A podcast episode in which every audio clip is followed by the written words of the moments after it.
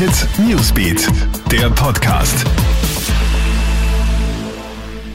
Hey, ich bin's, Madeleine Hofer vom Krone Hit Newsbeat und das sind die wichtigsten Stories für deinen Samstagabend.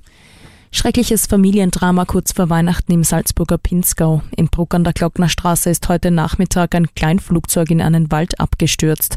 Dabei ist der Pilot ums Leben gekommen. In der Maschine waren auch seine beiden Töchter im Alter von neun und elf Jahren.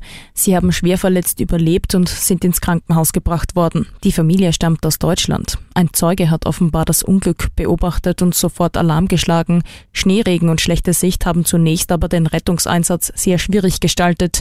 Warum das Kleinflugzeug abgestürzt ist, steht noch nicht fest.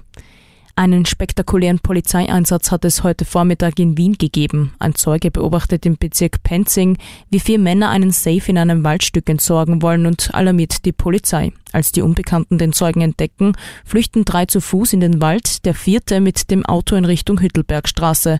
Es kommt zu einer wilden Verfolgung mit den Beamten, die den Flüchtigen mit einer Straßensperre aufhalten wollen. Doch dieser entgeht der Unbekannte, indem er mehrere Meter auf dem Gehsteig entlang fährt. Schließlich kracht er in einen anderen Wagen und in ein Polizeiauto.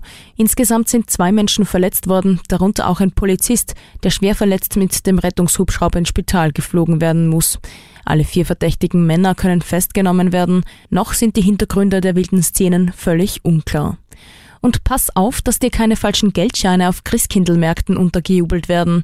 Die österreichische Nationalbank warnt jetzt vor Fake-Geld, das derzeit im Umlauf ist. Besondere Vorsicht ist bei 5, 10 und 20 Euro Scheinen geboten.